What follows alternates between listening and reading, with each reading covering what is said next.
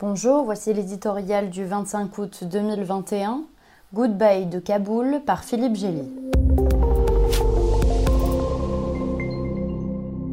Si d'aucuns, à 7000 km du chaos afghan, croyaient échapper aux conséquences du tragique jeu de domino qui s'y est enclenché, les premières alertes sécuritaires en provenance de Kaboul leur prouvent déjà le contraire.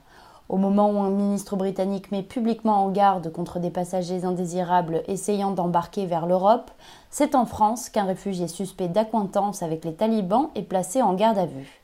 Preuve de l'efficacité de nos services de sécurité, se félicite le gouvernement.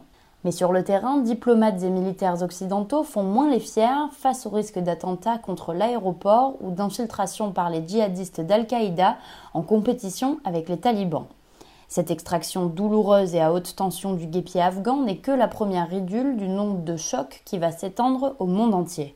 Les Occidentaux doivent décider quelle attitude adopter envers le nouveau pouvoir taliban, internationalement désigné comme un groupe terroriste, mais dont dépend la permission d'évacuer nos ressortissants et affidés locaux. Faut-il maintenir les sanctions qui le frappent et couper l'aide internationale au risque d'une détérioration de la situation humanitaire susceptible d'alimenter un exode?